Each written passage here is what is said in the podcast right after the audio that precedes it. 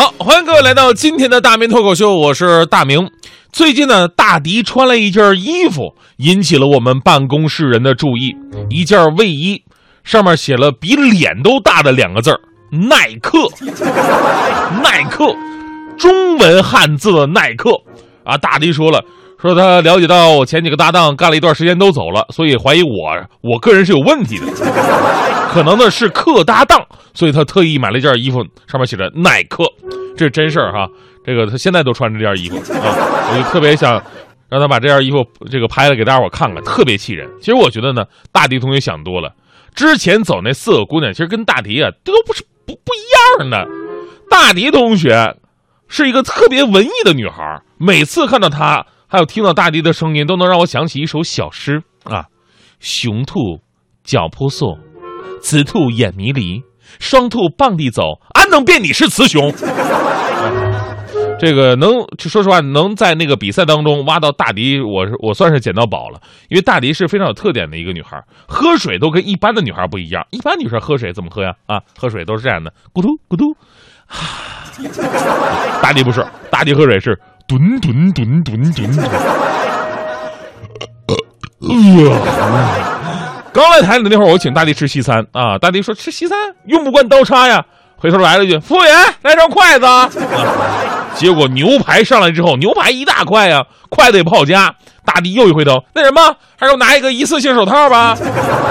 后来我找机会劝他，我说你能不能尽量淑女一点？大迪来了一句：“谁说老子不淑女的？”啊、所以我想跟大迪说，你根本吧就不用穿什么耐克衣服，因为你本身就有耐克的属性了。开个玩笑哈，我只是看到大迪的衣服吧，我随便调侃几句。另外就是不想那么生硬的接入今天的脱口秀话题。今天脱口秀话题呢说的是耐克跟李宁的赞助大战，虽然说这种转接还是有点生硬，是吧？最近关注 CBA 的朋友呢，都听说了这么一个事儿，就是上一场新疆对北京的比赛，很多朋友也看了哈。新疆队的绝对主力周琦竟然是意外的无缘首发，全场比赛只打了不到二十分钟。当然了，最后这个新疆还是赢了北京。呃，说句题外话，我一直觉得，如果周琦上了吧，这个北京还是有希望的。周琦为什么没上呢？他本人没有任何状态和伤病的问题，问题就是出现在了赞助上。据了解，篮协呢一度拒绝周琦出场比赛，原因就是他坚持要穿自己的赞助商耐克所提供的球鞋。而根据 NBA 的呃，不是这个 CBA 的最新规定啊，本赛季 CBA 所有的球员必须穿着联赛赞助商李宁的球鞋，也就是说呢，联赛的赞助跟球员的个人赞助是不一样的，而且是直接的商业对手，所以这事儿就尴尬了。那你说你上场比赛到底是穿赞助自己的这个赞助商呢，还是赞助联赛的这个赞助商的东西呢？另外有消息说，说这个易建联之所以第一轮比赛也没上场，也有一部分是来自球鞋的问题。其实这事儿发展到这儿吧，还没有太多的舆论关注。而后来吧，周琦发了一个微博，把这事儿给闹大了。他斥责篮协，他说：“如果我不穿赞助商的鞋，就要被判我技术犯规，然后被禁赛。我为什么被剥夺了穿自己鞋的资格？到底谁可以来保护球员的利益？受伤了，谁来负这个这个责任？”就这么一个微博吧。引发了舆论的热议。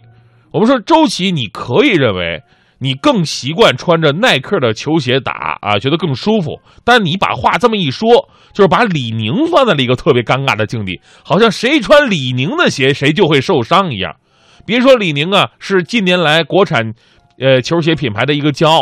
咱就说你放着人家赞助商的身份在那儿呢，你也不好这么说呀。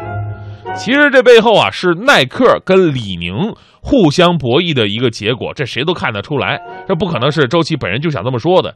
但你这么一说呢，其实就把自己给卖出去了。所以我特别建议运动员呢，平时除了有球训练跟无球训练之外，再加一个情商训练，再加上发微博训练，是吧？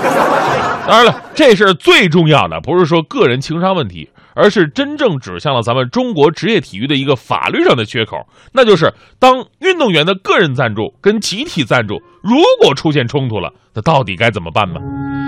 这事儿啊，还真的不是什么少数事件。比方说奥运会之前，关于这个宁泽涛将被取消里约奥运会资格的消息引发关注，原因就是宁泽涛私自接拍某牛奶产品的广告，而该品牌牛奶赞助商呢，刚好跟国家游泳队的赞助商俩人是竞争对手。还有二零一五年的羽毛球苏迪曼杯，当时丹麦的五名球员都因为个人赞助商跟国家队的赞助商相冲突，最后直接退出国家队了。而实际上，当年呢，林丹也有同样的问题。当时鉴于国家队赞助商李宁公司的要求，当时林丹呢个人标识都拿那个贴纸给挡住了。幸好啊，当时他这个标识标志比较小，如果像大迪衣服上那个脸盆一样大的字，这林丹他只能光膀打球了。咱们说回篮球，我们可以来看一下职业化更为成熟的 NBA 他们是怎么做的。这种情况在 NBA 呢并不会出现，因为在 NBA 啊，球鞋的赞助权益属于球员个人。换而言之呢，就是球员呢可以任意选择自己穿着各种品牌的球鞋，喜欢就好。当然，大牌球员呢可以获得高额赞助合同的和量身定制的专属装备，而边缘的角色球员呢也能够获得不同赞助商的供应的装备。所以说啊，在真正成熟的职业体育市场，球员的形象权是要明确界定的。当球员主动放弃自己的形象权。我主动转让给俱乐部，或者我我转让给联赛的时候，这个时候俱乐部或者联赛才有权利拿着球员的形象权给自己争得利益。当然了，你能想象到，凡是那种主动放弃，说我不要形象权给你了，基本上也没什么太多形象的这个。而一些有真正这个有形象权价值的，比方说那些大腕，他们可以把自己的形象权卖给俱乐部，或者呢跟俱乐部分成，或者呢完全属于自己独享。而在这方面，我们的职业。体育法律还是个空缺，所以呢，篮协直接把所有人的形象权全拿去卖了，自己用的这种做法呢，也会让很多人觉得不够职业。再说了，哪有把运动员个人形象权从头到脚打包出售的？这玩意儿嘛，跟卖车一样，您整车卖是一个价，您拆开来卖，能卖出俩车的价钱，你信吗？有企业赞助啊，这是职业化的根本。但是如何做的更加的职业，还需要更多细节上的努力。其实这个吧，这跟我们这个节目当年找赞助冠名一样，虽然说缺钱吧，但不是是个人都能冠你的，对吧？其实这个节目冠名呢，也凸显这个节目的品位。最开始您不了解这个过程，我都了解的。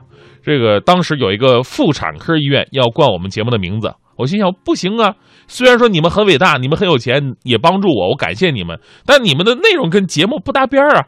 快乐早点到，由叉叉妇产医院冠名播出啊！参与微信，这个免免费去做一次无人无痛人流啊，或者到医院报我大名的名字，一年去两次以上打八折，不合适啊！